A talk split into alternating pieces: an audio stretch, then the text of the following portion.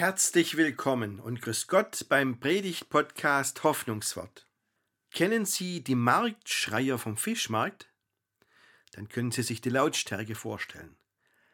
Ich war sowas von überrascht, als ich gemerkt habe, dass es im Buch des Propheten Jesaja eine Szene gibt, in der Gott selbst sich so als Marktschreier betätigt, als ob es damals schon Marktschreier gegeben hätte. Und Gott macht ein verrücktes Angebot: kaufen ohne Geld. Um diese außergewöhnliche Szene geht's in dieser Predigt. Ich wünsche Ihnen viel Freude beim Zuhören.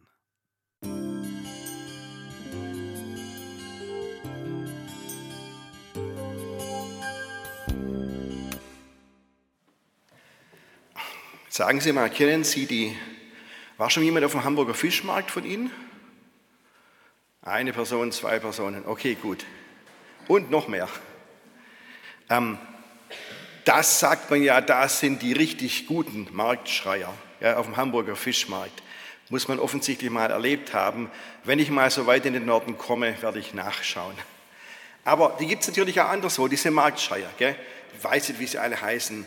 Ale Dieter und Fischolli und wie sie sich dann alle nennen. Gell? Und die dann sagen, kauft Fisch bei mir, ich pack hier einen Aal drauf und noch ein Aal kommt oben drauf und ich muss verrückt sein, ich leg noch eine Schillerlocke drauf und ich verdiene keinen einzigen Euro daran, keinen Euro.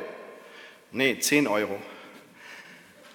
Und dann preisen ihre Ware an und machen, glaube ich, auch ganz gut Umsatz und das ist ja eine schöne Sache.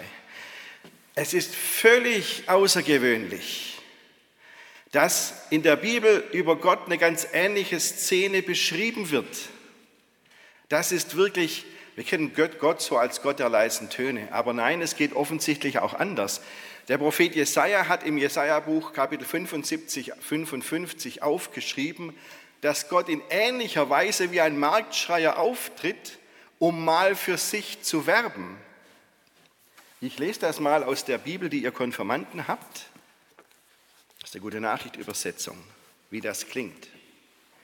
Herr, wer Durst hat, hier gibt's Wasser. Auch wer kein Geld hat, kann kommen. Kauft euch zu essen. Es kostet nichts. Kommt Leute, kauft Wein und Milch. Zahlen braucht ihr nicht. Warum gebt ihr euer Geld aus für Brot, das nichts taugt, und euren sauer verdienten Lohn für Nahrung, die nicht satt macht? Hört doch auf mich, dann habt ihr's gut und könnt euch an den erlesensten Speisen satt essen. Hört doch, kommt zu mir, Hört auf mich, dann werdet ihr leben. Ich will mit euch einen unauflöslichen Bund schließen.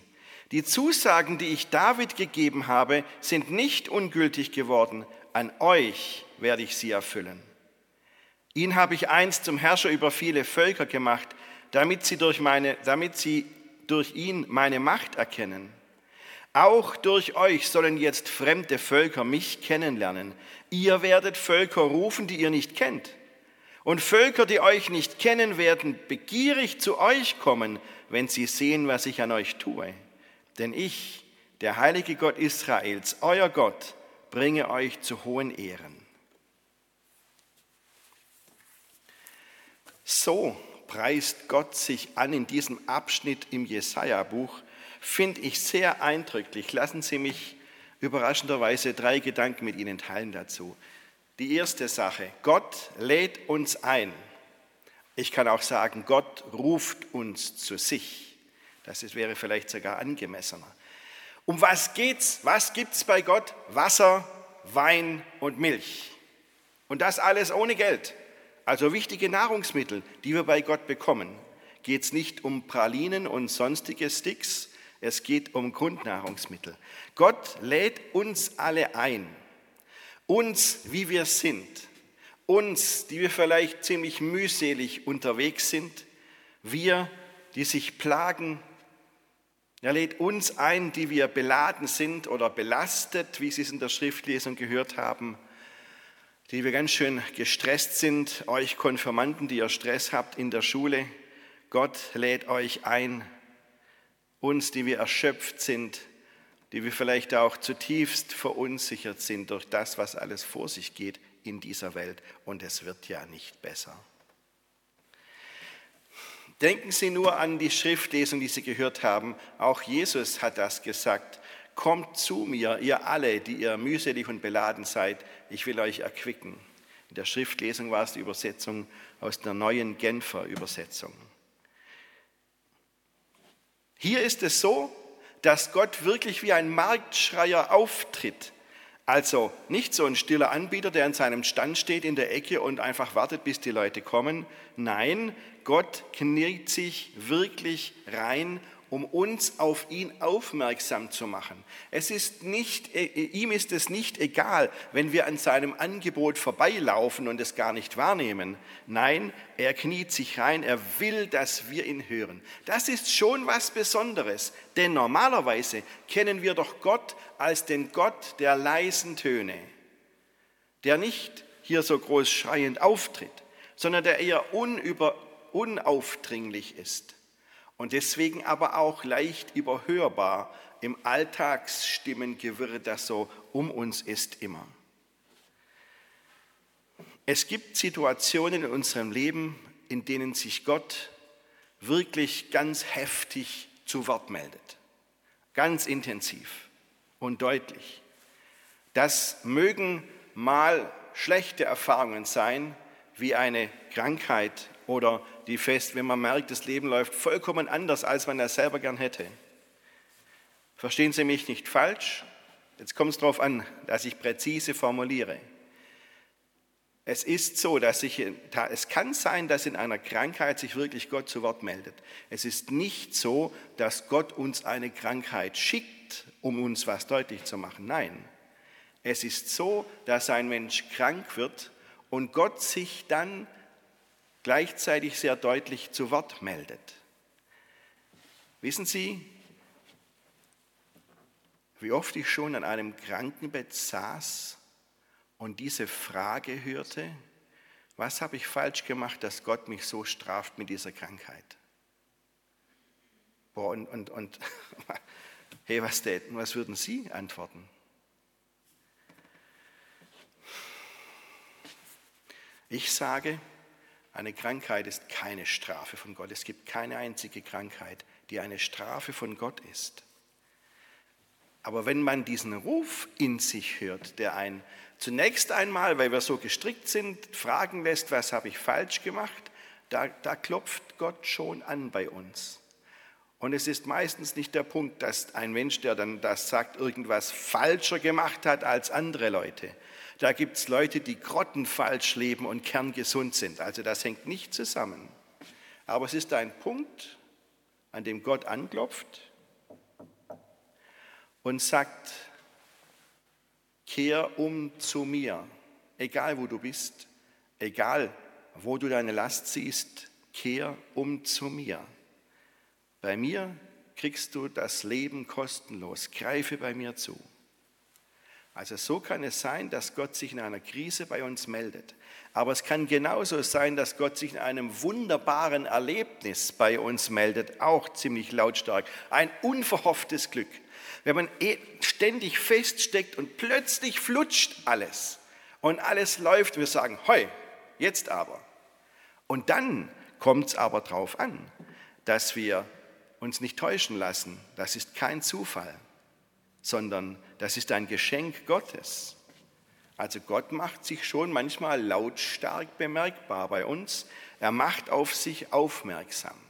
Das ist das Erste, was ich sage. Gott lädt uns ein und manchmal sogar ziemlich laut. Jetzt das Zweite, was ich Ihnen heute sagen möchte. Ich stelle mal die Frage, was hat denn Gott im Angebot? Ja, was will er denn, dass wir bei ihm umsonst nehmen?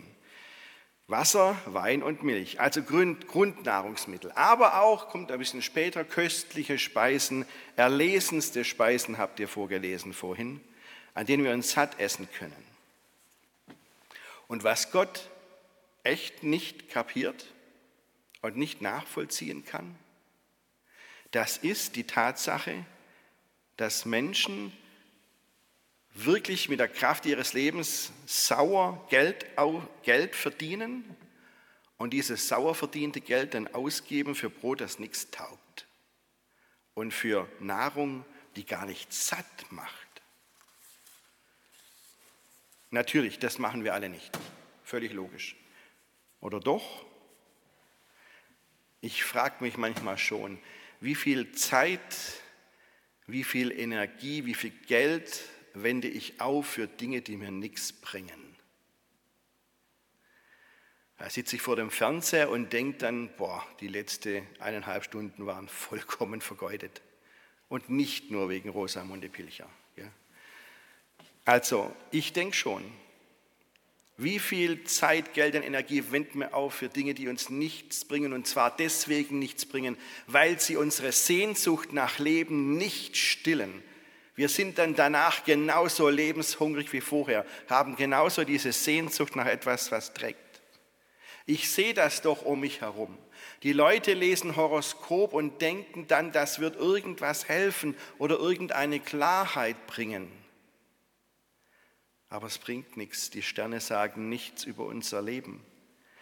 Die Leute gucken auf YouTube Engelsbotschaften an, Channeling, was jemand sagt, ein, äh, der Erzengel sowieso hat es mir erzählt. Das ist doch nur Gerede. Die Leute unterhalten sich über das Essen und was sie essen oder was man nicht isst und was man isst, als ob es eine Religion wäre, von der das Leben abhängt. Die Leute knien sich stundenlang täglich rein in ihre Fitness. Ich weiß, ich sollte es ein bisschen mehr machen als bisher, aber es gibt auch ein zu viel. Und wem hören wir denn zu? Wer kommt jeden Tag in der Presse, in den Nachrichten, in den Medien, in den Zeitungen und sagt was Wichtiges? Das sind Leute wie Elon Musk von Tesla.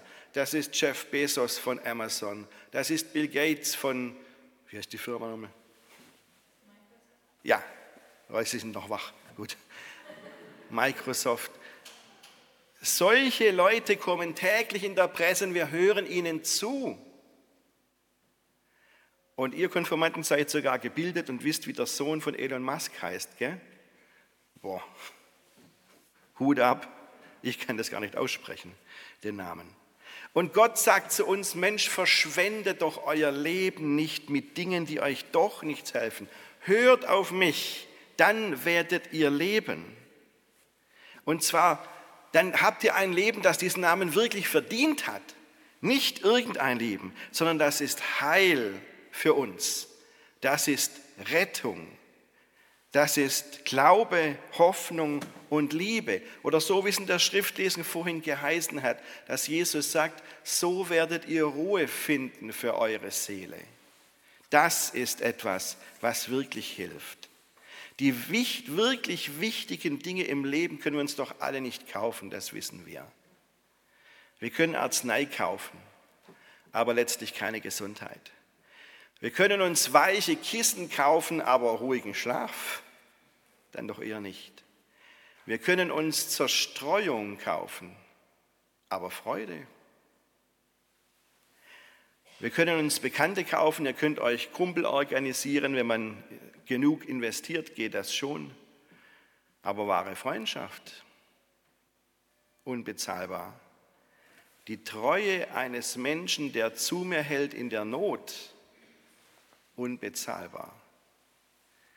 Was Gott zu bieten hat, statt all dieser Dinge, die nicht weiterhelfen. Ich lese mal einen Satz aus diesem Abschnitt in einer anderen Übersetzung. Da heißt es nämlich dann, Gott sagt, ich will einen ewigen Bund schließen, eine an, die andauernde, beständig erwiesene Gemeinschaft mit David. David ist der König David, hat vor 3000 Jahren gelebt und den nimmt jetzt Gott als Beispiel, dass er einen ewigen Bund mit uns schließen will. Und das heißt doch, dieser ewige Bund, haben Sie das gehört, die andauernde, beständig erwiesene Gemeinschaft, das ist das, was Gott uns anbietet. Das heißt doch, Gott hält uns in seiner Hand. Und zwar richtig, er lässt uns nicht fallen. Das gibt uns eine innere Sicherheit, einen festen Stand. Gott bietet uns eine feste, verlässliche Verbindung mit ihm, eine vertrauensvolle Beziehung. Das ist es, was Gott bietet und nicht weniger. Das ist es. Also ich sage erstens, Gott lädt uns ein zu sich und zwar lautstark. Zweitens, er will mit uns eine vertrauensvolle, verlässliche, tragfähige Beziehung haben. Und jetzt komme ich zum Schluss. Drittens, was ist dann unsere Aufgabe? Und jetzt wird es brenzlig. Das finde ich nämlich schon sehr interessant. Wie dieser Abschnitt aus dem Jesaja-Buch endet, sehr überraschend für mich. Also ich lese es nochmal in einer anderen Übersetzung vor. Gerade diesen Schluss des Abschnittes, Gott redet also von David, diesem König aus dem Alten Testament, und sagt dann, David, den ich zum Zeugen für Völker, zum Anführer und Gebieter von Nationen machte. Leute, die du nicht kennst, wirst du rufen. Und Leute, die dich nicht kennen, werden zu dir laufen, um des Herrn deines Gottes willen und des heiligen Israels, weil er dich verherrlicht. Also nicht wir verherrlichen Gott, sondern Gott verherrlicht uns. Sehr überraschend. Also, was ist unsere Aufgabe bei Gottes Einladung? Die Leute zu rufen, so wie es David gemacht hat, Zeuge zu sein für Gott. Wir sind diese Zeugen und Gott wird uns zu diesem Zweck verherrlichen. Sehr altes Wort. In der Schriftlesung kam es deswegen nicht vor, aber es steht im Urtext da. Was heißt das Wort verherrlichen? Gott wird uns mit Herrlichkeit ausstatten damit wir Zeugen sein können, damit wir ehrlich und glaubhaft unseren Glauben leben können und unser Glaube wird ausstrahlen. Die Leute werden kommen und werden Vertrauen zu Gott finden, weil sie uns wahrnehmen. Okay, jetzt ist wichtig, ich habe gesagt, es wird brenzlig, genau hinhören, sonst wird es wirklich sarkastisch. Ja? Denn schauen Sie sich unsere Kirche zurzeit an, schauen Sie, wie das in der Öffentlichkeit wahrgenommen wird, eher weniger einladend, eher abschreckend. Wir haben auch in Hildritzhausen reihenweise Austritte aus der Gemeinde hier, also mehr als im letzten Jahr. Da gibt es diesen Missbrauchsskandal und vieles anderes, einen riesigen Vertrauensverlust. Die Leute sagen, ob evangelisch oder katholisch, völlig egal, alle in einen Sack und dann draufhauen. Das muss man sich alles anhören. So ist die Kirche zurzeit. Sie steht Gott eher im Weg. Aber jetzt genau hinhören. Hier steht nicht, ladet die Leute in die Kirche ein. Steht nicht da. Ist nicht unser Job, wenn es um das hier geht. Natürlich hätte ich das gerne. Ich hätte gern, dass das Haus voll ist. Wäre doch schön. Ha? Aber darum geht es hier nicht. Die Teilnahme an kirchlichen Veranstaltungen bringt nicht das ewige Leben, sondern der Glaube an Jesus Christus bringt uns in den Himmel. Das ist ganz wichtig, dass wir das sehen. Die, die, Teilnahme an kirchlichen Veranstaltungen bringt nicht das ewige Leben. Der Glaube an Jesus Christus ist es, der das ewige Leben bringt. Also jetzt pfupfert es mich un, unglaublich, da noch viel mehr dazu zu sagen. Gell? Aber ich möchte bei meinem Kernthema bleiben und jetzt nicht über die einladende Gemeinde sprechen. Es geht nicht darum, was die Kirche sagt oder denkt, es geht darum, was ihr Konfirmanden glaubt. Darum geht es. Es geht drauf, es kommt darauf an, was jede Einzelne und jeder Einzelne von uns glaubt. Das ist der Kern der Sache. Das ist das, was wichtig ist. Das ist das Einzige, was ausstrahlt. Gott verherrlicht nicht die Kirche. Er verherrlicht uns, Menschen, die wir hier sitzen, jeden von uns. Sein Geist lässt uns Zeugen sein. Und unser Glaube strahlt dann aus. Und das hat ein Ziel, nämlich damit andere Menschen Gott finden. Deswegen sagt Gott ja, Moment, ich suche diese Zeile nochmal. Jetzt sagt er, um des Herrn deines Gottes willen, des heiligen Israels willen. Es geht um Gott. Da müsste man jetzt wirklich weiter diskutieren, das weiß ich. Aber das mache ich jetzt nicht, sondern jetzt lasst uns mal diesen Sonntag lang darüber nachdenken. Erstens, Gott lädt uns ein. Zweitens, zu einer vertrauensvollen, verlässlichen Beziehung mit ihm. Und drittens, unsere Aufgabe dabei ist es, in Gottes Nähe zu sein, dass er in uns wirken kann, dass er uns verändern kann. Es kommt darauf an, was wir glauben. Nämlich dadurch finden andere Menschen zu Gott und sagen, Mensch, zu diesem Gott will ich auch gehören. Amen.